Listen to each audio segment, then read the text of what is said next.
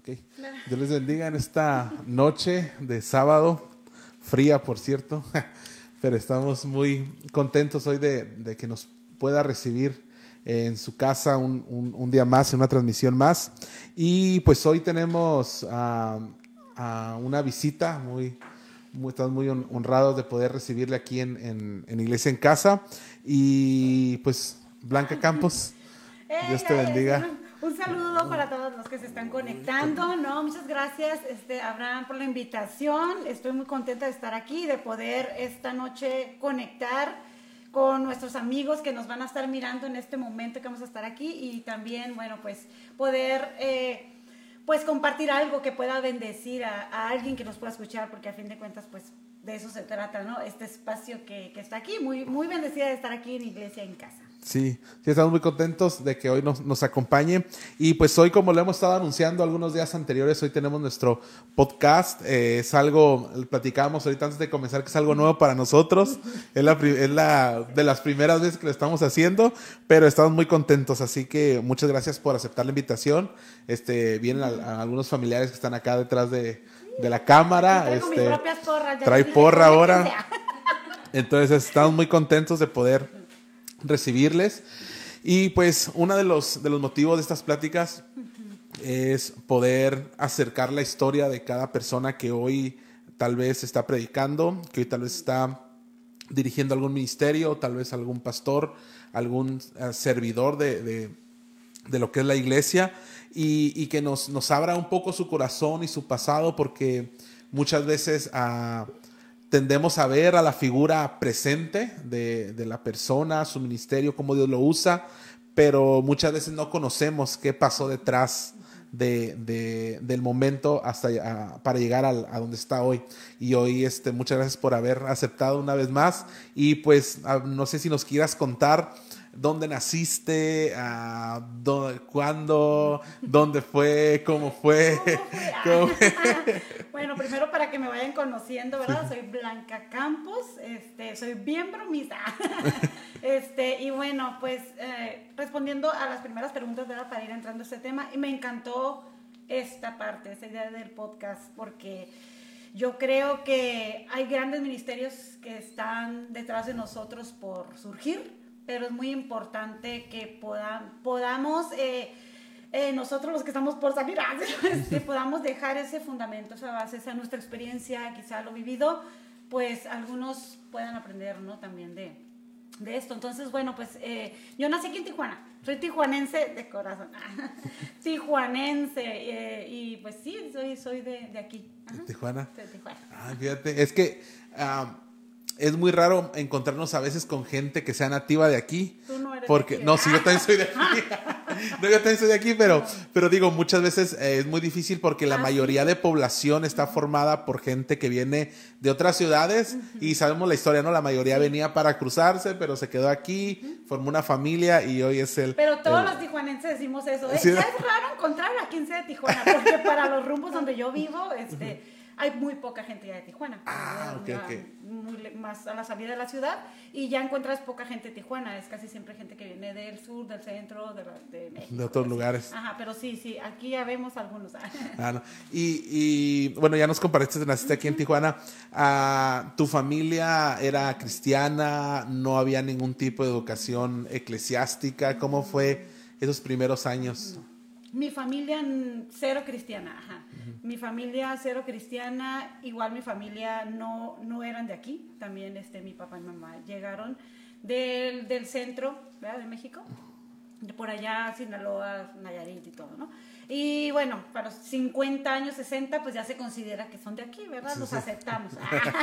este, y bueno, no crecí yo en iglesia cristiana mi familia nunca profesó ninguna religión, no practicamos. Yo me acuerdo que sí me bautizaron en la iglesia tradicional, pero yo que recuerda jamás mi familia em, llevó la verdad una como una religión. A mí nunca me enseñaron nada. En lo que fue la niñez, la adolescencia, nada ni y... Yo me bautizaron, te digo, y era lo que tú conocías un poco de la iglesia tradicional, pues en aquella época, ¿no?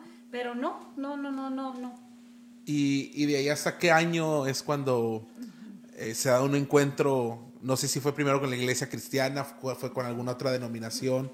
¿Cómo fue ese acercamiento a, a la iglesia? O a, o a- ¿Cómo llegué allá? Sí. Fíjate que em, la primera eh, que se convirtió, que se hizo cristiana, de mi familia fue mi hermana mayor.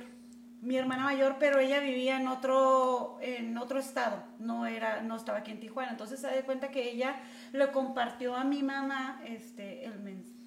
Habló de Jesús y de Cristo y todo eso. Y mi mamá, pues completamente una señora sin, pues sin religión, sin nada, eh, pues se convirtió y tomó la fe como todo su todo y ella fue la que nos fue introduciendo a cada uno de mis hermanos eh, en, el- en la iglesia. Ajá, por ¿Y, y- medio de y hasta qué edad, a, a qué edad fue cuando tuviste el primer contacto? Fíjate que yo mi primera iglesia que yo asistí fue allá en Ciudad Guzmán, Jalisco. Allá fue donde yo por primera vez fui a una iglesia cristiana y escuché los coros que tocaban y fue, pues era como algo raro que yo nunca había visto. Eh, fue allá, porque te digo que allá donde mi hermana se convirtió, ahí fue la primera vez, yo creo que como yo estaba en sexto de primaria, no recuerdo qué edad tenía. Para que no saque las cuentas, Es- estaba en sexto de primaria y ahí fue cuando yo lo hice allá, ese año en, en Jalisco y, y ahí, ahí fue cuando fui, pero pues era una chamaca todavía, ¿no? Realmente no fue como que, no puedo decir que en ese momento me impactó, realmente no. Este, yo creo que más bien fue aquí ya en Tijuana cuando una hija de mi hermana visitaba una iglesia bautista, una iglesia muy conocida aquí en Tijuana que se llama, tú la debes de conocer, eh, allá La Libertad, ¿cómo se llama esta iglesia? El Calvario. Ah, ok, ok. El Calvario. En el Calvario fue donde yo puedo decir que a mis 12 años, quiero pensar que tenía, eh, pude sentir algo ahí ese día, así. Bien me acuerdo ese día porque yo llegué a mi casa y mi mamá, yo me metí al baño y lloré por mucho rato, horas. Era una, Sí, tenía sí, sí. 12 años. Y mi mamá me dijo, pues, ¿qué te hicieron tú? ¿Por qué estás llorando y llore? Pero yo, algo sucedió, fíjate, dentro de mí. Yo tenía 12 años. Aparte era porque por toda mi infancia que yo había pa- pasado muchas cosas, entonces había como algo ahí dentro de mí, un anhelo de, yo recuerdo, no estoy segura, pero sí recuerdo que en algunas ocasiones en mi niñez, en mi situación y lo que yo estaba sufriendo, sí buscaba a Dios de alguna manera, ¿sabes? O sea, si Dios, si tú existes o había como... Entonces, esa visita en esa iglesia me impactó.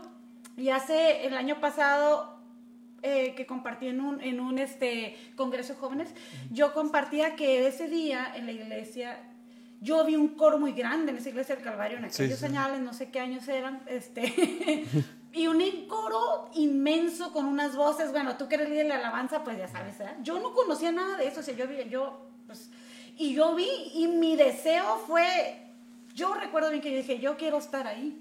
Y era el primer día que iba a la iglesia, o sea, primerito, Sí, tenía 12 años. Y en cuanto se acabó, yo le dije, yo busqué a la encargada, o sea, yo no pensé de que si tengo que tener tiempo, no. Le dije, ¿qué, ¿qué puedo hacer yo para cantar ahí? O sea, sentí como que mi, ya- ¿sabes? Como que un llamado que yo tenía que estar ahí. Bueno, porque ya en, mi- en mi niñez ya, ya cantaba, ¿no? Pero Ah, ok. Y ahí, ahí surgen dos preguntas. Eh, la primera, ah, hay algunos casos en los que a lo mejor ah, he, he- he platicado con, con personas y esto que, que tú nos cuentas de, de que cuando fue tu primer encuentro llegaste a tu casa y te quebrantaste y llorabas y llorabas y, y- y muchos a lo mejor dicen no, ni, no, no sabíamos ni por qué No, ni nada, pero hasta ese momento tú naciste, llegaste a ese momento donde estabas quebrantado, no sabías por qué. En ese tiempo, ahorita nos comentaste un poquito, ¿no? Eh, ¿Cómo era tu concepto de Dios? ¿Qué es lo que tú pensabas de Dios? ¿Creías que era, no sé, que era a lo mejor nada más una filosofía, que era algo real? ¿Cuál era el concepto que tú tenías en ese tiempo antes de asistir a la iglesia? ¿Cuál es el concepto de Dios en, en- en tu vida? yo creo que no estaba segura si realmente Dios existía o no. No estaba segura porque yo sufrí mucho de- en mi niñez y siempre era como que, ¿por qué me pasa esto? Entonces siempre era como que nunca, no sé, no pensaba realmente si Dios existía o no, ¿sabes? Entonces eh, no- yo supe que Dios existía después, este, pero antes Jamás pensé si Dios existía, al contrario, siempre tuve más tendencias hacia, hacia lo malo, en cuestión de pensar que quizá algún poder más oscuro, así no, pudiera ayudarme en vez de pensar que quizá Dios, ¿sabes cómo? Ah, Porque no tuve esa, no me inculcaron a mí eso. Ningún tipo de... No te digo, nos bautizaron y todo, pues ya sabemos en qué iglesia, pero no, o sea, realmente no. Y, y me llama mucho la atención esto que comentas de que cuando llegaste a la iglesia y viste todo el coro, fue como que quiero estar ahí. Antes de eso, o sea, me imagino que en ese momento tú no relacionabas nada a tu ministerio, Ah, no. Porque en ese momento no ni siquiera tenías una certeza de que Dios existiera, ¿no? Como- Nomás era porque me gustaba cantar. Sí, ah, ah, entonces te gustaba cantar desde ante, an- Sí. más chica. Sí, yo empecé a cantar desde que tenía como cinco años. A mí me decían, canta con un látigo así. canten las fiestas, canten, canten. Nos hacían mucho cantar a mí y a mi otra hermana de niñas porque mi papá cantaba y mis hermanos cantaban. Entonces, se da cuenta que yo nací entre los discos de Pedro Infante, las grabaciones de cassette con la grabadora, mi hermano con la guitarra, o sea... Entonces, desde chiquita mi mamá nos impuso a cantar y después nos llevaban que a los concursos y andábamos ahí cantando, ibas a cantar en el evento de las mamás en la primaria y era siempre cantar, cantar. Ajá. Entonces, por eso, porque mi papá cantaba. Y entonces, cuando llegas a la iglesia y miras a todos ahí cantando, te, te agradó mucho, preguntaste, de ahí, ¿cómo fue ahora el concepto que, que empezó a crecer en ti de la iglesia, de Dios, después de tal vez pensar que era posible que no existiera? Llegas a la iglesia, se abre un panorama totalmente diferente de que cómo fue ese cambio, cómo fue ahora el la nueva imagen que, ten- que tenías de Dios después de llegar a la iglesia comparado con lo de Fíjate antes. que me gustó. Me gus- más bien era por gusto, no pudiera decir que, que, Por este, que convicción. entendía. Ajá, no, no, porque de ahí yo después me aparté muchísimo y yo creo que fue lo- la- el tiempo que yo me, me perdí más. Eh, pero antes de que yo llegara a ese estado de perderme más, este, de en mi juventud, yo sí tuve como que ese, ya me habían, me hablaban pues, porque nosotros ya de ahí que te digo que me gustó, me seguí, yo quería seguir yendo con mi sobrino a la iglesia y nos llevaban, me acuerdo que nos subían al pick-up atrás y nos llevaban a la iglesia que se llama La Puerta. Es una iglesia también muy conocida, ¿no? Aquí en Tijuana, digo, para los que son de Tijuana. este, y nos ponían las películas y era como que la manera de evangelización para mi edad que me llamaba la atención. Entonces yo empecé a tener como el ahora yo fíjate qué interesante porque cambió mi forma, ahora empecé a tener como miedo, como un miedo de Dios porque nos pasaban las películas Del que- infierno, ¿no? entonces yo sí empecé a creer que sí existía entonces un Dios muy poderoso, pero que también un Dios muy eh, fuerte, de manera que te podía condenar, ¿no? Entonces esa era como que en esa época, y me acuerdo mucho que sonaba la canción de Cristo te ama en espíritu y verdad, búscalo. Esa fue la primera que, y me llegaba a mí, pero yo no lo entendía todavía, pues no, no, no entendía, pues estaba muy chamaca. Entonces era ya como miedo. Oh. Pero me gustaba, o sea, algo me llamaba, me gustaban las enseñanzas, me gustaba las reuniones, pero en aquel tiempo era muy aburrido, pues, para mi edad era aburrido para mí. Sí, sí. Entonces, me, eh, es muy interesante esta parte ahorita que nos comentaste de, de que llegaste a la iglesia, te gustó y todo, pero hubo un tiempo en el cual te desbalagaste, por así decirlo. Es, esa es una... Y, y es, y es algo que, que sí eh, val- valdría la pena detenernos unos cuantos minutos ahí.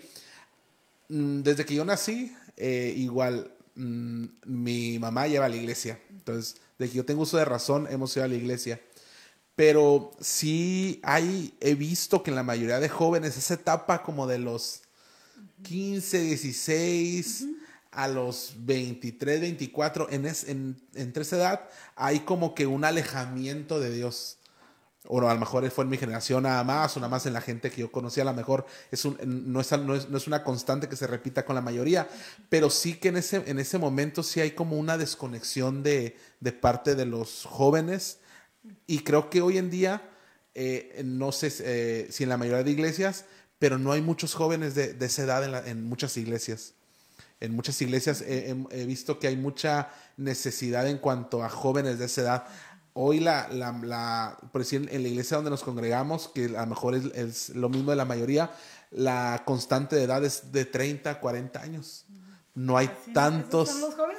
Sí, no, o sea, es, es la edad, es la edad promedio. Ajá. Eh, digo, y en, la, y en la mayoría de iglesias, tal vez algunas no, este, pero en la mayoría de iglesias hay esa constante. ¿A qué crees a lo mejor que se debe que en esa etapa no hay muchos jóvenes apegados a la iglesia o comprometidos con Dios primeramente y obviamente con la iglesia? Pues yo hablando así como de- yéndonos otra vez, yo creo que la iglesia no pudo retenerme. Ah. yo creo que la iglesia no tuvo en, esa, en esos años quizá la, la... Yo siempre les digo a los jóvenes cuando predico, ustedes están súper bendecidos, la verdad, porque la forma eh, en la que ahora ustedes son enseñados, en la que ahora ustedes son preparados, los congresos, los campamentos, los retiros, todo eso no existía antes.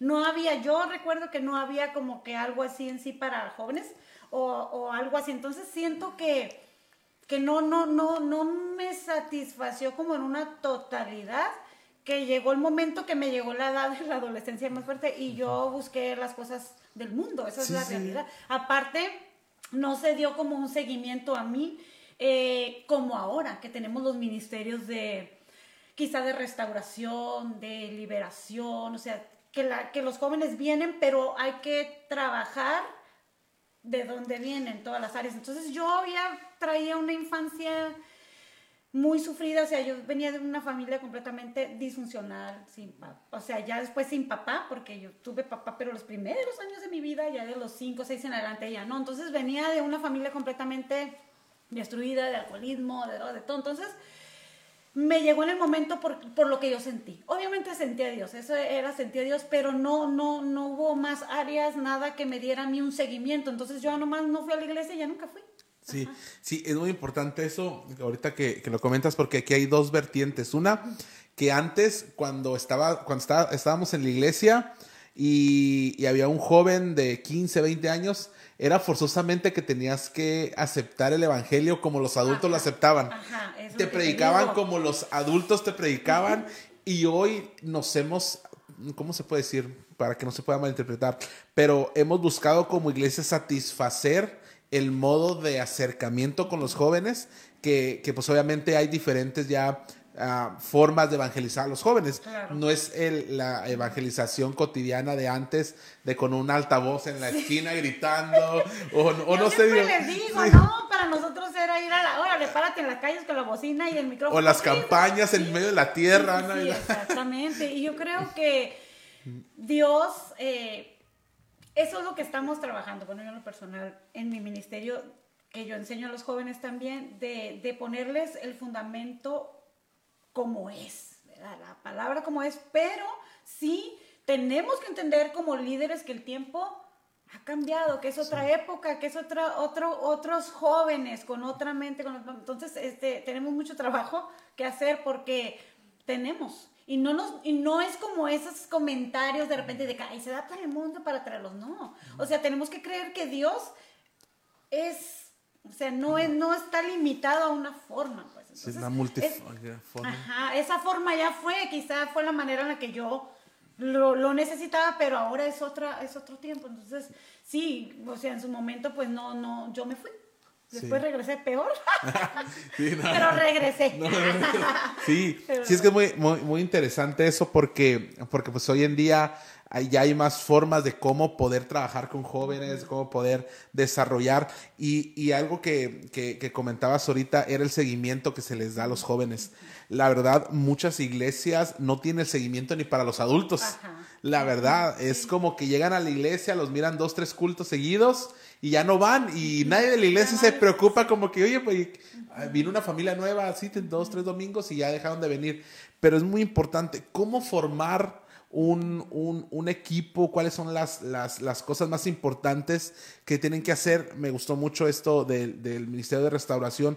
No sé si lo entendí muy bien, pero ese grupo de restauración o ese equipo de restauración va específicamente sobre aquellos jóvenes que se están incursionando en la iglesia y poder restaurar sus vidas e involucrarlos o cómo funciona ese, ese equipo de restauración. Pues es, también puede ser como un equipo de consejería. Este, tenemos que entender que nosotros como tanto adultos como jóvenes cuando venimos al camino del Señor. O sea, obviamente tenemos arrastrando muchas cosas, muchos problemas, este, muchos eh, pecados, muchas situaciones que traemos de atrás, de nuestro pasado, de nuestra niñez, como te Entonces, yo creo que para que un joven pueda realmente mm, eh, poder su llamado, se puede decir, o sea, su propósito, su destino, tiene que realmente trabajar primero esas áreas para que realmente cuando el Señor lo esté usando o esté eh, sirviendo pueda tener un máximo, pueda alcanzar su máximo potencial, ¿me entiendes? Y no sea un joven que constantemente está sufriendo desánimos, que constantemente, ¿por qué? Porque hay algo, es, una, es como una alerta de que hay algo en su vida que no está bien y hay que encontrarlo. Entonces, tienes primeramente como líder que tener la pasión, la visión, el llamado de que, ¿sabes qué? Este, esto es, mm, esta es mi generación y voy a luchar por ella. Si lo que no se hizo en mi tiempo, pues, ¿qué puedo hacer yo ahora? Pero es como yo a veces le digo a, esta, a la otra líder de jóvenes, bueno, la líder principal, y le digo, si nosotros no les damos la oportunidad, si nosotros no lo preparamos, nadie lo va a hacer. A nosotros no nos han dado la oportunidad quizá como la quisiéramos o no nos la dieron. Entonces, eso en lo personal es mi celo, mi coraje, mi enojo y digo, no, tenemos que posicionar a los jóvenes, tenemos que creer en ellos. Entonces, yo creo que eso es parte de para poder llegar a esas cosas, ¿no? Me interesa que te sucede, ¿no? Y ya cuando regresaste, te fuiste a la iglesia, este, y cuando regresaste, ¿cómo fue ese regreso? ¿Por qué? Eh, ¿Cómo fue? ¿Qué, qué, qué hubo en tu corazón, en tu mente que, que regresaste a...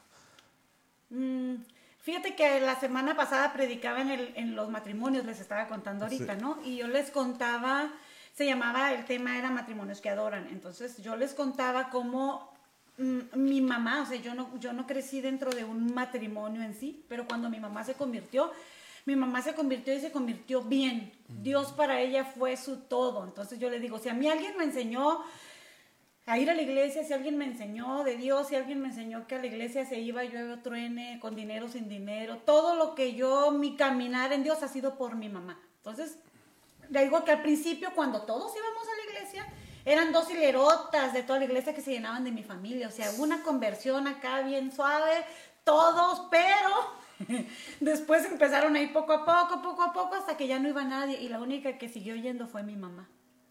Entonces se cuenta que nosotros nos alejamos, ¿verdad? Completamente. Este, yo quería seguir encontrando cómo llenar esos vacíos, cómo llenar esas tristezas, cómo eh, sentirme amada, cómo sentirme aceptada, cómo entonces yo buscaba, buscaba, buscaba y busqué en donde no tenía que buscar, busqué en lo fácil, ¿verdad? Empecé a, andar, pues, como saben, como decimos ahí, ¿verdad? En, en, caminos, pues, de oscuridad, realmente de rebeldía, eh, de irme de mi casa, de, de todo, de todo. Aquí hay una calle muy famosa, ¿no? Se llama La Rebu. Pues para los que son de Tijuana, yo no sabía de La Rebu. Y bueno, te estoy hablando que tenía, pues, 14 años, ¿no? O sea, mis primeros... Pero yo les contaba que para esa edad yo ya había intentado pues quitarme la vida varias veces. Intenté como joven este, suicidarme, ¿no? Porque no encontraba para qué yo estaba aquí en este mundo. No encontraba eh, cuál era mi propósito. Yo lo que quería era morirme y morirme y morirme porque no entendía para qué yo había nacido en este mundo. Había sufrido tanto, este, me habían pasado tantas cosas y, y no, no encontraba. Entonces gracias a Dios nunca me moría, este, pero sí intenté, como joven sí intenté como tres veces. Y bueno, yo creo que llegas a esa parte que dices, voy a, estoy tocando fondo y, y un día el Señor me, me habló. Pero mi mamá ya había dicho, ustedes, a mí y a mi hermana, porque las dos andábamos, pero muy mal. Este, y ella me había dicho, un día ustedes le van a servir a Dios. Un día ustedes le van a cantar a Dios. Y así, no sé, ah, usted a mí no me diga nada, ¿sabes? ¿no? ¿Usted Yo sabe? no quiero saber nada de Dios y, y, ese rollo, pero pues sí, un día el Señor me llamó. No, que bueno, fíjate, es, eh, es algo muy mm, para detenernos. Muchas veces hay muchos jóvenes, digo, yo creo que todos hemos experimentado esto, ¿no? Pero hay muchas veces que los problemas nos agobian, más en esa edad, creo, ¿no? Este, creo que en todas las edades vamos a tener problemas y dificultades, pero en esa edad es muy agobiante y el joven siempre busca una salida, algo que pueda hacer olvidar esos esas situaciones que están fuera del control. Puede ser, como tú dices, una separación, eh, muchas dificultades y buscan una solución, pero buscan una solución y según nosotros le damos una solución, pero con algo que nos va a causar más problemas. Pero digo, hacer un llamado a los jóvenes de que la solución que no te va a traer ningún problema es Jesús.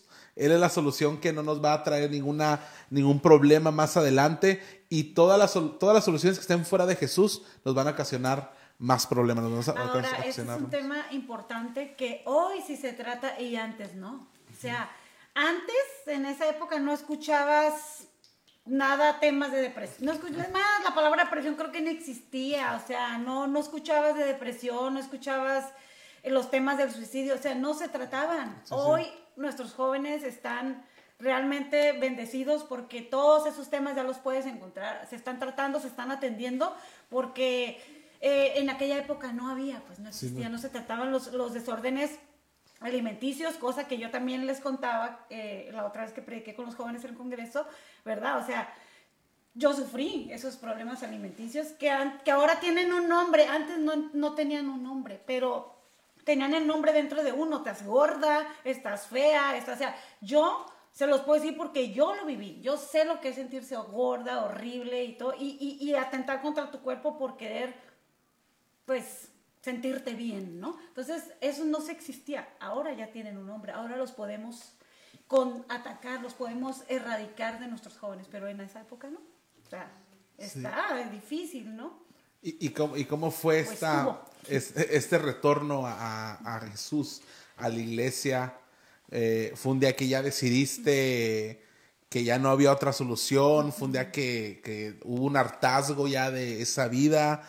Fue por, ¿cómo fue ese momento cuando... Yo creo que a los que somos escogidos así, o llamados, o que tienes a alguien en tu familia que está orando por ti, que en este caso yo sé que las oraciones de mi madre me, me alcanzaron, Dios te va a llamar tarde que temprano. Y no importa la situación en la que estés, no importa qué tan perdido te encuentres, Señor te va a alcanzar. Y Él va a ir por ti a donde tú estés. Y creo que eso fue lo que sucedió conmigo porque un día de la noche a la mañana yo me levanté, bueno, esa noche yo me sentí horrible, o sea, yo sentí un vacío como nunca en mi vida había sentido y una, una desolación dentro de mí, que en ese momento fue como si hubiese sabido que Dios era mi única solución.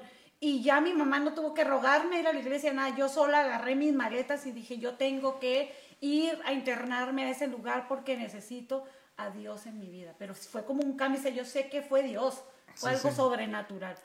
Sí, en, en, la iglesia donde nos congregamos hay un testimonio de un hermano eh, que él antes de llegar a la iglesia pues tenía vicios, eh, alcoholismo, drogadicción y su esposa era pues una hermana que iba a la iglesia constantemente eh, y ella oraba, ¿no? Como buena esposa, oraba por su esposo, por su marido. Sus hijos empezaron a ir a la iglesia, pero él todavía no, él estaba un poco renuente.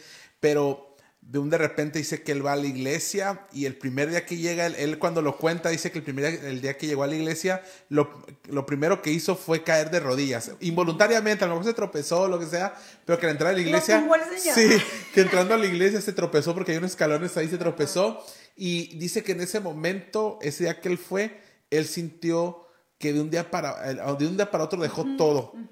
Dejó vicios, dejó alcoholismo, dejó drogadicción. Hoy, hoy es de los hermanos que a lo mejor más queremos dentro de la iglesia porque llega y te saluda con mucho cariño, te saluda, lo, lo, lo sientes sincero, pero te das cuenta que Dios puede hacer el cambio de un momento a otro. Pero también encontramos que Dios muchas veces nos pasa por un proceso, tal vez largo. Muchos quisiéramos eh, que hacia nuestra persona o hacia el ser que hacia el ser amado cambie de la noche a la mañana pero la soberanía de Dios la soberanía de Dios es muy diferente a lo que nosotros que podemos pensar no eh, y, nada más eh, aconsejarle a los jóvenes a los hermanos hermanas que los procesos de Dios son muy diferentes con, cada persona pero que fiel es el que hizo la promesa claro, y que él mismo lo va eso en los matrimonios si ustedes matrimonios o están esperando que un hijo está o sea, yo estoy pasando por la misma situación, eh, tarde que temprano. Ellos van a venir, pero tenemos que permanecer, que el Señor nos encuentre para que pueda suceder ese milagro. Y a veces queremos que primero pase para después entonces ir a agradecer, para después entonces ir a adorar, cuando tiene que ser eh, en el proceso, ¿no? Entonces ahí cambia mi forma ya, entonces ya yo ya conocí a Dios como un Dios poderoso que podía cambiar a la gente. entonces ahí cuando Dios me cambió a mí dije, Dios sí existe y tiene un poder tan grande que pudo cambiarme a mí, que era de lo peor, a mí que nadie creía en mí, ni mi familia, ni nada, hasta la fecha. este, Dios pudo cambiarme, o sea, Dios realmente es muy grande y Dios existe. Entonces cambió mi forma y me convertí de una manera que hasta el día de hoy jamás, jamás me he vuelto a alejar y ya son 25 años de que yo conocí a Cristo. Sí, Entonces ahí, cambia toda mi perspectiva de Dios. Qué difícil es, uh, es poder, para muchas personas es muy fácil, ¿no? Ahorita nos comentaste, tú de la noche a la mañana fue deshacer o dejar de hacer todo lo que hacías que, era, eh, que, no era agradable a los ojos de Dios, pero hay muchos jóvenes hoy en día que les, cuesta, les cuesta alejarse, dejar de hacerlo, les cuesta eh, todo eso, que como, como jóvenes, ¿qué, ¿qué pueden hacer para poder evitar eso? Porque creo que hay muchos jóvenes, en el tiempo que hemos estado trabajando, con los jóvenes en el poquito tiempo, te topas con muchos jóvenes que te dicen, sabes que sí quiero, pero no puedo, o sea, sí quiero dejarlo de hacer, sí quiero alejarme de eso, pero no puedo, hay algo como que me siento que me controla, ¿qué, qué, qué hago? Y muchas veces es muy desesperante para ellos el querer, pero no poder muchas veces. Yo creo que tiene que ver cómo les estamos mostrando a Dios en la actualidad porque en aquel tiempo te digo, yo era de que si no te conviertes te vas a ir al infierno, este, y yo creo que como les mostramos a Dios, vamos a, hacer que ellos se sientan ah, con esa aceptación de que quizá vas a ir a la iglesia y no vas a dejar quizá ese pecado, quizá vas a ir a la iglesia y a otro día no va a venir esa transformación, pero eh, Dios, sea, te ama de tal manera que, que no importa cómo estés, así, así Dios te recibe. Y, muchas veces los jóvenes eh, han escuchado por muchos años que, en cuanto estás a la iglesia, tienes que dejar de hacer esto, tienes que dejar, pero entonces estamos quitándole el crédito al Espíritu Santo que es el que va a venir a traer la verdadera conversión. Entonces, tenemos que traerlos de una manera, no con engaño, pero sí mostrarles al verdadero Dios, que realmente te ama a pesar de lo que haces, de lo que escondes, de lo que vives, Dios te ama y tiene un plan para ti. Y entonces eh, yo creo que si les hacemos, eh, si, les, si el mensaje lo empezamos a lanzar de esa manera, yo creo que los jóvenes van a venir no a una religión, sino realmente a, conocer a un Dios. No que les va a permitir que sigan en esa situación, pero sí que, que te ama y que va a ser suficiente para ti que va a ser de tal manera que ya no vas a necesitar eh, ir al party, que ya no vas a necesitar fumar, que ya no vas a necesitar hacer esto, porque Dios va a empezar a llenar y a saciar esas áreas en tu vida, que el mundo no te puede dar. Entonces el conocimiento de la palabra también va a ir haciendo su parte, A la par, ¿no? sí. Muy interesante todo esto de, de, los jóvenes. y regresas a la iglesia, ¿cómo ahora ya entramos a, a, por así decirlo, a una nueva vida de Blanca, ¿no? Antes y el después. Y ahora sí, ya no era que fuiste porque te gustó nada más, sino ahora ya había una convicción en tu corazón, en tu mente de, Jesús, de, su poder transformador, ¿no? De la noche a la mañana fue esa, esa conversión. Y de ahí cómo fuiste eh, creciendo en la iglesia, cómo fuiste eh, añadiéndote a la iglesia y principalmente cómo empezaste con, a descubrir cómo Dios te, te quería usar, porque muchas veces hay, jóvenes también dentro de las iglesias, pero muchos no saben, les preguntas, Dios en qué te quiere usar? No, pues no sé, así como que no. Muchos dicen, no sé. Hay otros que sí la tienen muy clara ya o, tienen cierta inclinación hacia algunas cosas y los pueden servir en, esas áreas, pero ¿cómo fue esa identificación del llamado de Dios en, tu vida? Mm, fíjate que eh, yo entré y yo me convertí así, pues bien, ¿verdad? Este, yo siempre les digo a los jóvenes, mm, sí se puede servir a Dios joven. Eso es una mentira del enemigo que te diga que tú por ser joven no tienes llamado, que tú por ser joven no puedes entregarte a Dios en una totalidad. Eh, yo tenía 17 años cuando sucedió esto y de ahí yo quería todo para Dios. O sea, era una nueva blanca, era una nueva vida, pero no fue fácil. Me enfrenté a la, a la, a la, a la vida mm, religiosa. O sea, al principio cuando entré a la iglesia era una iglesia muy religiosa, una iglesia que me costó a mí poder... Eh, permanecer, pero era tanto mi, mi deseo por... Y mucho más estrictos, ¿no? En todos los sentidos. que en, todo. Yo le digo, no, usted está rayado. No, no, no, en todo, en todo. De hecho, tuve, ay, yo, mi primera era, no, pues yo quiero cantar, quiero cantar. No, usted, hermanita, nomás quiere andarse luciendo. ¿Ya está bautizado o no está bautizado? Entonces váyase a limpiar los baños y, este, y yo pues empecé limpiando baños. La gente que me ve ahora que yo canto y que ministro y que tengo quizá música o los discos. O sea, yo empecé limpiando baños y, y, yo que era mi pasión era Dios, siempre lo ha sido hasta la fecha. Entonces creo mucho también los jóvenes porque fui una joven en aquel tiempo que, que, que, servía con mucha pasión a Dios. Sí. ¿Y, y, y, cómo fue, eh, cómo fuiste identificando ya lo que es la inclinación hacia la alabanza?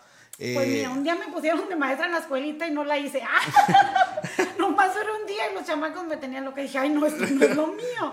Este, pero pasé por todos los ministerios. Fui ujier, ya sabes, ¿no? Lo típico fui ujier, fui este, la guardería, la escuelita, todo, todo, todo. Pero, pues también quería tener alabanza. Y, y empecé como que en el coro y así, así, y este, pues. Mmm, pero fíjate que yo sabía, no sé por qué, pero yo sabía que yo tenía que contar el testimonio, o sea, yo sabía que yo tenía que podía ir más allá porque lo que Dios había hecho conmigo había sido algo muy sobrenatural, entonces yo sabía que yo tenía que compartirlo, así como, como yo tenía que decir que Dios existía, que Dios era real y que Dios podía cambiar a la gente. Entonces, eh, empecé a ir a los evangelismos, todo lo que fuera que hubiera, ahí estaba yo, hasta la fecha.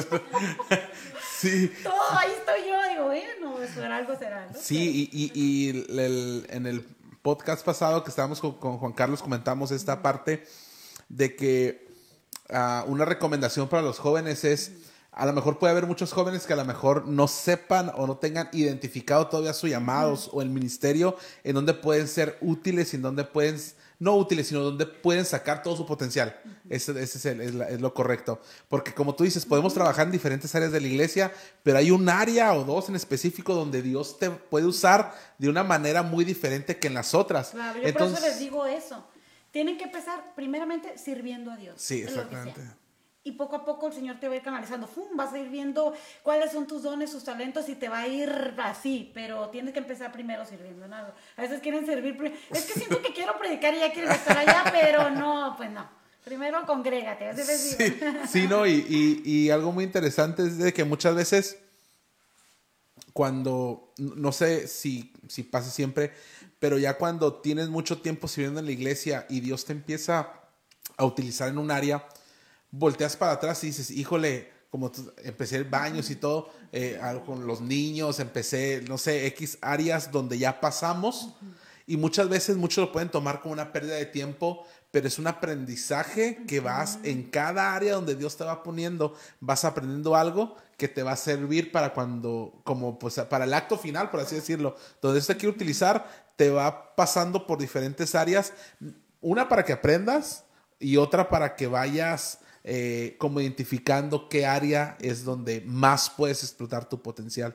Porque muchas veces nos queremos encerrar, y, incluso muchas veces el, pastorado te puede decir, en esta área, pero no estás produciendo y con un cambio, Dios te levanta y Dios te empieza a utilizar de una manera que a lo mejor en otras áreas no lo hubiera hecho. Y yo creo que sobre todo es para cambiarnos, para transformar nuestro corazón, para que podamos realmente ser transformados por Dios, porque llegamos y tenemos, pero realmente ser transformados por Dios tiene que ver en el proceso que tú, tú tienes también como iglesia, o sea, eh, eh, tener que aprender a amar a la gente, tener que aprender a obedecer, tener que aprender a ser fiel, tener que aprender muchas cosas. O sea, los grandes ministerios o llamados siempre tienen que tener un, un, un proceso. Y muchas veces, mucha gente de te quieres regresar, te quieres regresar. Y yo digo, oye, pues si yo ya la veo años, como dos años, y la gente no entiende, ah, piensa que está ahí porque, oh, le gusta estar, o sea, no, no conocen esa parte de que tú ya lo hiciste, entonces... Eh, ya realmente ya Dios te procesó, ¿no? Ya Dios te dio con todo, ya lloraste, ya te quisiste ir de la iglesia un chorro de veces, ya, este, eh, tuviste estos roces con ciertas en el ministerio, pues, o sea, te forja, te forja, te forma y te, y te cambia a ti para que tú cada vez seas eh, mejor hijo de Dios, antes que cualquier ministerio, antes que cualquier llamado, o sea, nuestro, nuestro intimidad como hijo de Dios. Sí, y, y fíjate que siempre he pensado que cuando Dios nos catapulta en un área de servicio en la iglesia, más allá de para que seamos conocidos, mucho, más allá para que eh, diga nuestro nombre y oh, lo, lo, estamos haciendo, es para, Dios nos prepara, como, como tú dices, para transformarnos, pero esa transformación va a traer bendición a la persona.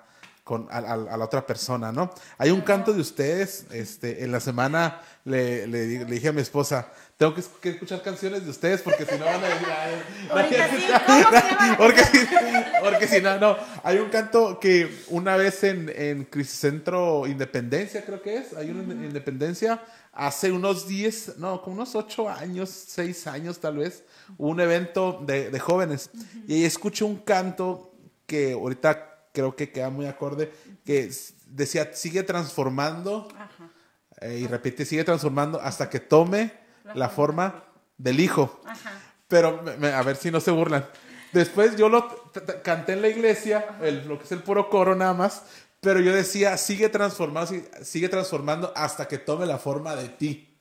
O sea, entonces, y, sí, y hace días, pero yo me quedé con esa idea y hace días que lo estaba poniendo aquí en la casa, dije, ¿qué hice? No, o sea, le cambié la letra. Hay, y hay otro que, y, y, hay otro que me gusta, es el de uh, Abrimos las puertas. Ah, ese CD me gusta mucho de, de, de, este, donde Dios los, los, Fíjate que ese CD es muy interesante. Ah, sí. tocando el tema. Bueno, esa canción sigue transformando, pues sí, era una, creo que nació a través de un proceso, ¿no? Donde yo entendí que, que tenía que ser transformada yo. A veces uno culpa a la gente, culpas a tus líderes, culpas a tus pastores, culpas a la gente que te rodea, pero realmente es Dios a quien lo quiere cambiar es a uno, ¿no? Hay áreas en tu corazón que, que el Señor las confronta y no nos gusta nos gusta. Entonces, yo, Señor, ¿sabes qué? O sea, entonces sigue transformando porque realmente hay áreas de mi vida, raíces que tienen que ser arrancadas, ¿no?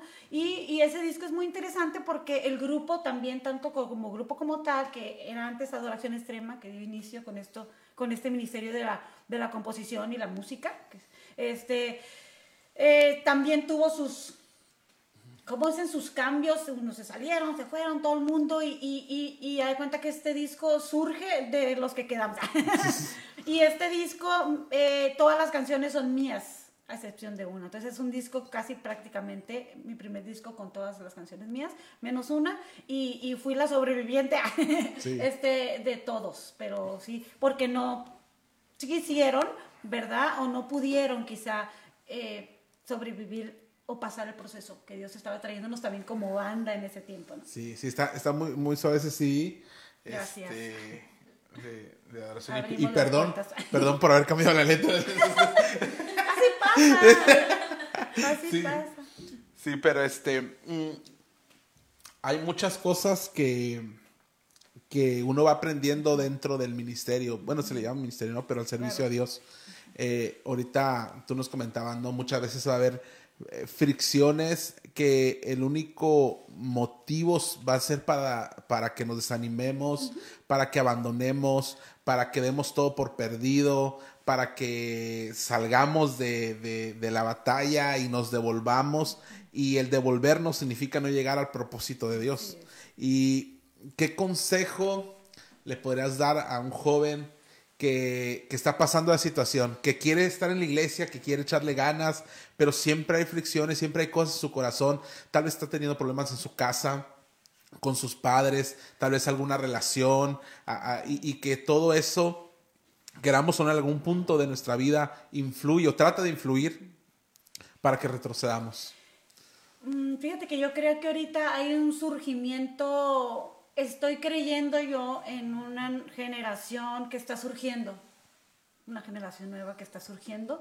Entonces hay un, nuevos ministerios, talentos, jóvenes que vienen, la verdad, con todo, que ya quisiera yo, así, este, y yo creo que hay una parte muy importante que tienen que entender, que más que tu talento y todas tus capacidades y todo lo que tú eres o puedes lograr en Dios, siempre hay que aprender a, a, que ante todo nuestro ministerio somos llamados a servir a servir, a servir, a ser humildes, a estar siempre con un corazón, o sea, de que, fíjate, ha pasado ahorita que muchos, yo les enseño mucho a los jóvenes porque estoy en líder de alabanza de jóvenes también, no amen más un ministerio que a Dios.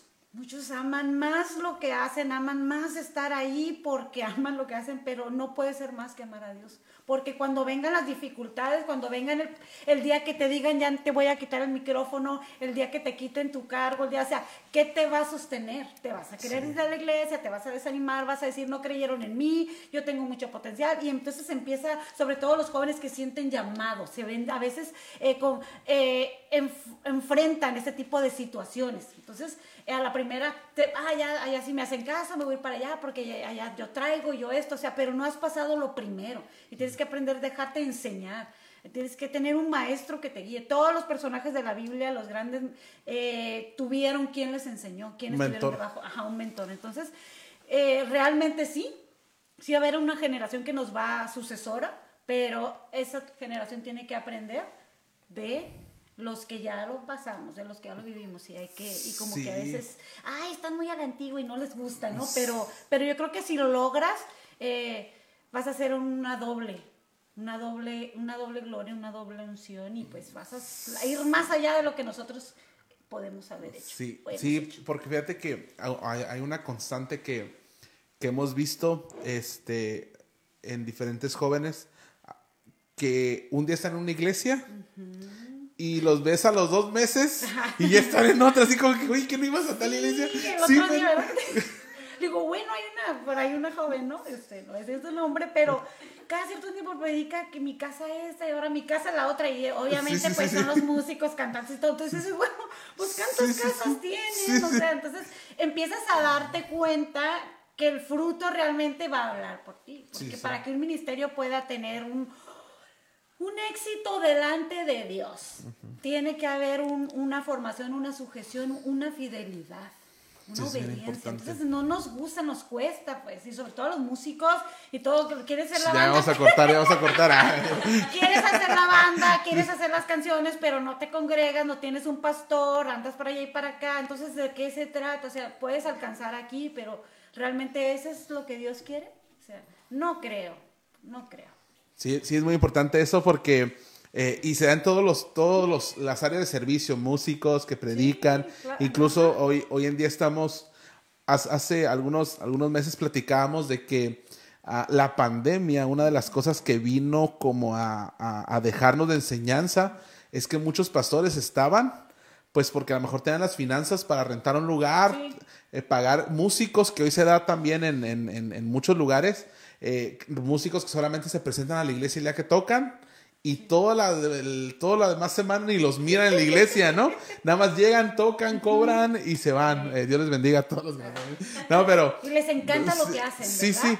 Pero, pero vemos que, que, hoy en, que hoy en día muchos, ah, más que nada los, los, los que a lo mejor tienen algún área de servicio, ves que están brincando de iglesia en iglesia, en iglesia, en iglesia, en iglesia, en busca de una oportunidad, en busca de una plataforma, en busca de un apoyo, en busca de, de tantas cosas.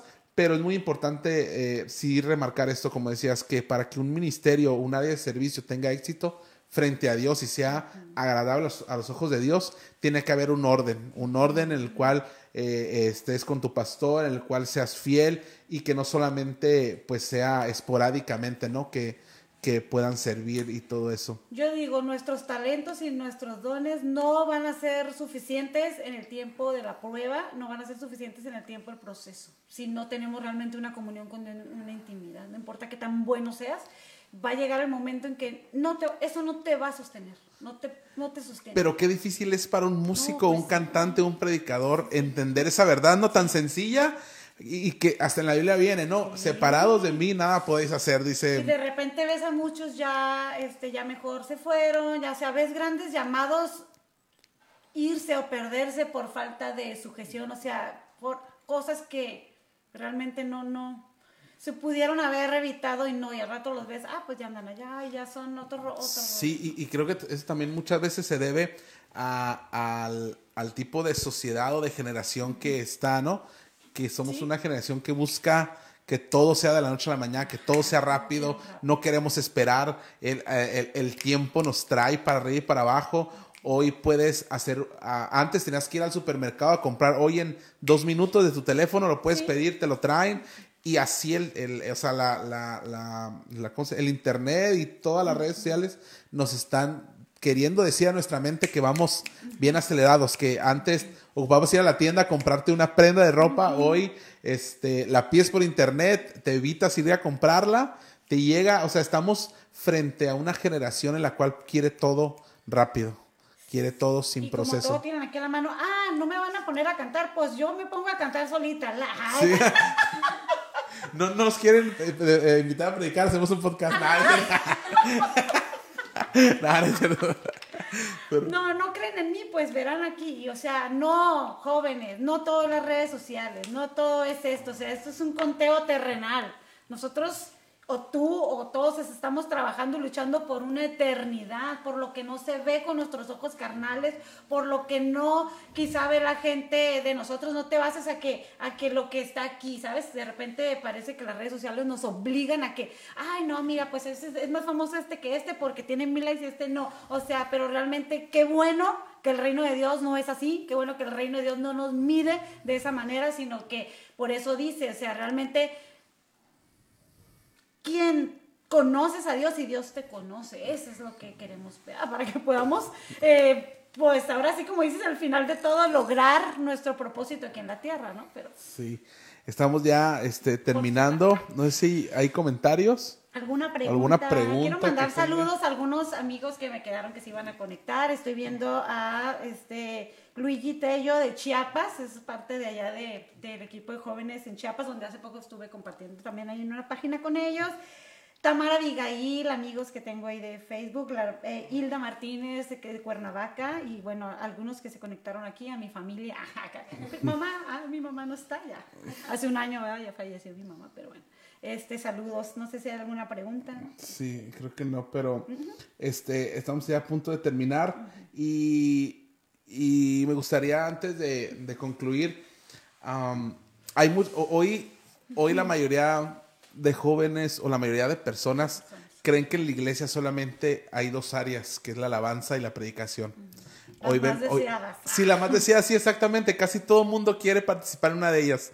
Hoy en día ya no hay a lo mejor como antes gente que, que, que a lo mejor quiera estar en la puerta, limpieza, X cosas, muchas áreas, ¿no? Eh, pero hoy la mayoría quiere estar en esas, en esas dos áreas, que es la alabanza y la predicación. Eh, ah, digo, tienen la experiencia de formar un grupo de alabanza que ya ha permanecido a través de, las, de los años, tal vez sí con situaciones difíciles. Ah, ¿Qué consejo para esos jóvenes que quieren emprender a lo mejor un grupo de alabanza o, alguna señorita que quiera empezar a compartir, un joven, ¿qué consejo a ellos ya eh, que estén a lo mejor ya plenos dentro de la iglesia, algún consejo para, el, para ya cuando estén sirviendo? No para empezar a servir, sino ya sirviendo que, que, que les pueda servir. en la iglesia hay algunos jóvenes que de hecho somos... Eh, en nuestro Ah, ministerio Juvenil de la Iglesia, este, a la que yo pertenezco, se llama Remanente, es que te comentaba. Y nosotros funcionamos realmente como una iglesia, con el fin, fin perdón, y el propósito de preparar a la nueva generación que, nos, que viene detrás de nosotros. ¿Con qué? Con un conocimiento en la palabra y con un, este, un fundamento eh, 100% bíblico, pero con las nuevas... Este, estrategias, formas y revelación de Dios para esta época. Entonces, eh, ese es el propósito de la iglesia juvenil, de poder preparar a los jóvenes en la predicación, en la alabanza. Quizás no van a estar en el servicio general por ahora, pero sí se les enseña que en un tiempo van a tomar esos lugares. Entonces, eh, pues es animarlos a que tienen que saber esperar en Dios, servir eh, y dejarse enseñar pero si hay muchas jóvenes que quieren ministrar la alabanza, ahí están, hay muchas eh, que conozco, muchos chavos que traen así la prédica, todo lo que da y, y, buscamos, fíjate, buscamos la manera de apoyarlos, de hacerles espacio y, y, de, y de irlos figurando también a ellos, pues porque a veces también como generación de nuestra posición no queremos soltar, no queremos soltar, no es que yo soy la que sé más o yo tengo más experiencia. Y esa es una área también que nosotros como adultos o esta generación tiene que entender, que ya estuvo, que ya, o sea, que, que, que tenemos que tomar quizá otro lugar, pero ellos también tienen, entonces vamos abriendo camino, entonces yo digo hay que ser pues obedientes, fieles y sobre todo estar bajo una cobertura. Los, el pastor mío siempre dice mucho esa frase, los llaneros solitarios no existen, porque aún en la Biblia que decía que Dios mandaba de dos en dos y que sea, los llaneros solitarios en mi caminar de estos veintitantos años que yo he servido, los he visto y no han prosperado. Prosperan poco. porque te mueves por tu cuenta y te mueves. O sea, no, así no funciona. Así no. Entonces vas a lograr poco. Mejor espérate en Dios y el Señor cuando te quiera levantar y te quiere usar y tú estés listo, Sí, algo muy interesante lo que dijiste. Muchas veces ah, hay adultos que a lo mejor no permiten tanto la incursión de jóvenes dentro de la iglesia. Nunca van a estar preparados, ¿eh? Sí, Porque sí. los señores o señores no les gusta. hace mucho en la iglesia donde nos, donde nos congregamos, había otro, otro hermano, ya obviamente mayor, que estaba tocando el piano y cantaba. Y, y la verdad, una vez me, me dijo algo que, que, que, sí se me quedó muy, muy grabado. Digo, aparte que yo le trataba de aprender a él muchas cosas, siempre lo veía así como una figura, como alguien que a quien aprenderle. Y una vez me dijo, ah, yo me voy a ir de aquí, dice, cuando haya alguien que lo haga mejor que yo. Y en ese, y en ese punto, muchas veces como adultos, lo, lo, que, lo, lo, que tú dices, nunca va a estar alguien que lo haga mejor o que pueda, o, o, y muchas veces nos adueñamos de ese lugar y pensamos que, que, vamos, que vamos a ser eternos, ¿no? Como adultos, cuando en realidad pues sabemos que todos tenemos un tiempo eh, y que tarde o temprano tenemos que darle cabida a, la nueva Yo por eso ahorita no me tengo que apurar, me tengo que apurar y tengo que posicionar a, a, los jóvenes y tengo que hacerlo mi parte porque yo, por ejemplo, tengo ya 18 años ministrando alabanza, pero no quiere decir que no, o sea, en estos 18 años, pues obviamente ya he grabado los dos discos y he hecho cosas, pero ahorita lo que estamos haciendo es que otros más puedan eh, también entrar a la composición, hacer sus canciones, en este caso mi hija también, tengo otra hija y otras jóvenes y jóvenes, entonces nunca a nuestra medida, nunca va a, va a ser suficiente. No le falta, no le falta, pero siempre nos va a faltar, hasta los adultos nos va a faltar. Entonces, si no lo soltamos, ¿cómo van a aprender? en la práctica viene el crecimiento. Entonces, si hay hermanos que tú los vas a ver con 40 años y nunca levantaron a nadie, nunca pusieron, o sea, los vas a decir, híjole, o sea, yo creo que la mayor eh, que tú puedes, sabes que mi ministerio fue exitoso o logré o avancé, es cuando realmente puedes ver a esos que tú enseñaste haciendo o funcionando o tomando tu lugar o quizá no, no, no que tomen tu lugar quiere decir que te vas a hacer un dado, o sea, nosotros seguimos vigentes en Dios hasta que nos vayamos con Él, a lo mejor ya no voy a estar haciendo eso, pero voy a estar ahora enseñando eso, entonces vas pasando de un nivel a otro, pero, pero a veces parece, no, es que me van a quitar mi micrófono o mi piano o mi, la Y nada más hay dos micrófonos.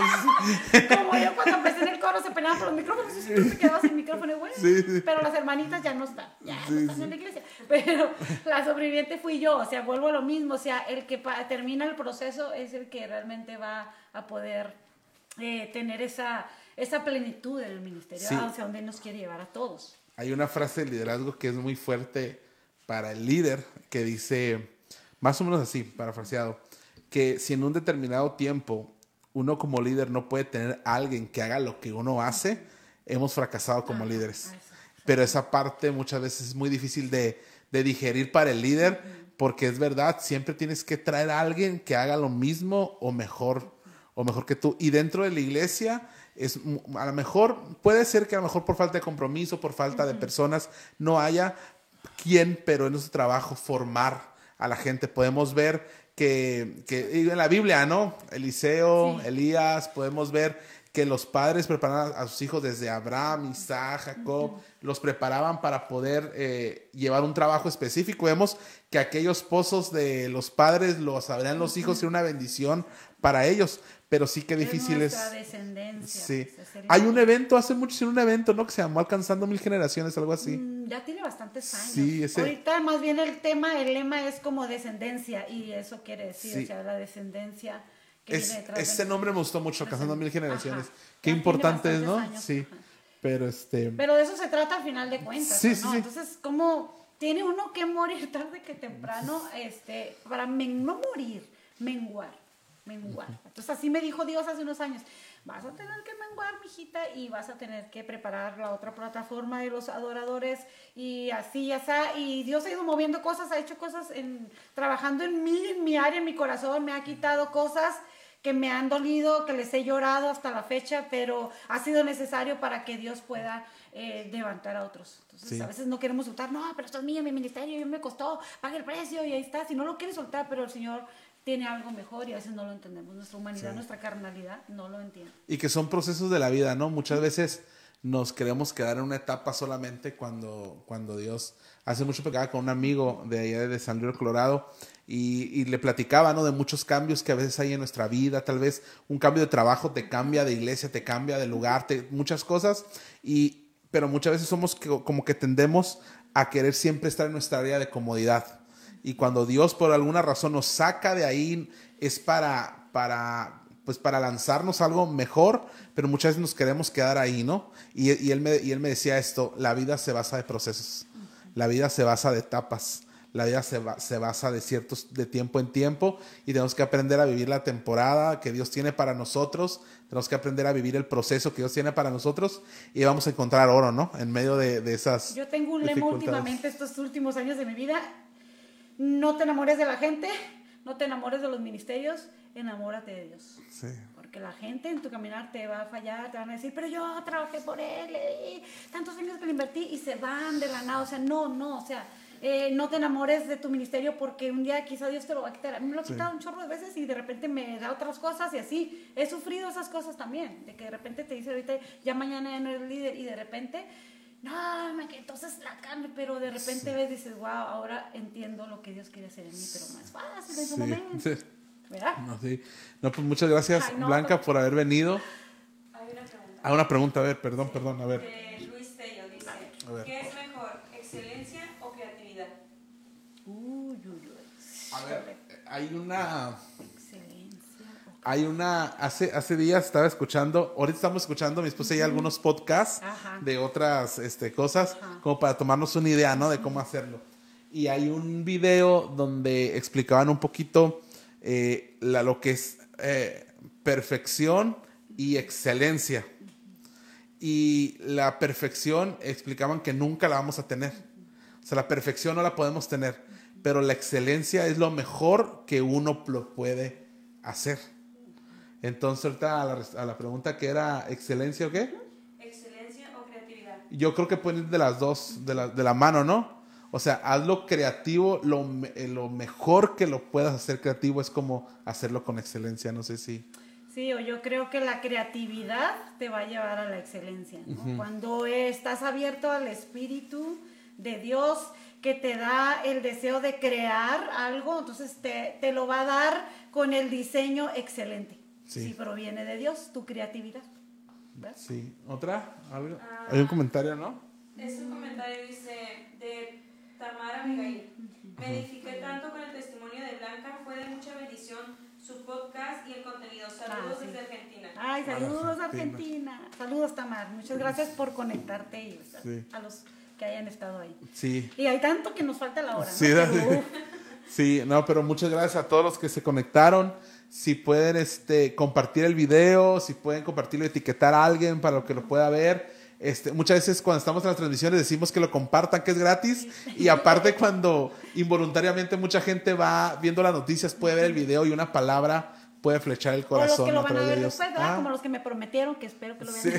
Sí, no, sí, muchas gracias. este, Blanca, es un, es un placer y un honor poderte tener. Muchas gracias porque, ah, pues en el largo tiempo que has estado en, la alabanza has perseverado, no es fácil. Gracias a Dios porque hoy no encontramos muchas figuras eclesiásticas con tanto tiempo, con un servicio de excelencia como ha sido. Este, y muchas gracias por estar preparando a la generación que viene. Eh, Dios te bendiga, Dios bendiga a su familia, Dios bendiga a su iglesia y muchas gracias por haber venido. Este, y pues esperamos que, sea, eh, que no sea la última vez. Sí, no, no, no, y a todos los que se conectaron, gracias por el tiempo, gracias a ustedes por recibirnos aquí en Iglesia en Casa. Y último, rápido, solamente les quiero decir, sigan adelante. Ah, sigan cualquier proyecto, todo lo que estén iniciando, todo lo que Dios les haya dicho, solamente sigan y permanezcan, porque en el camino mucha gente no van a creer en ti, los más cercanos no van a creer en ti, todos te van a decir que no, que tú no, pero cuando Dios dice que tú sí, no importa lo que digan los demás, el Señor lo va a hacer, así que tienes que ser fiel y permanecer. Sí, amén. Así que muchas gracias por haber venido una vez más y muchas gracias a cada uno de los que nos vieron. Compartan el video y el lunes nos vemos igual a las 8 de la noche para este, vamos a tener algo especial. Habíamos estado teniendo los días martes las transmisiones con los temas, pero la semana pasada terminamos una serie, una serie que estábamos tratando. El día lunes eh, vamos a transmitir, vamos a tener un tiempo de alabanza, ya tenemos como seis, ocho meses que no tocamos juntos los muchachos, así que este próximo lunes a las 8 de la noche lo esperamos para pasar un tiempo de oración y poder compartir la palabra. Así que Dios les bendiga en esta noche y gracias. Compartan el video.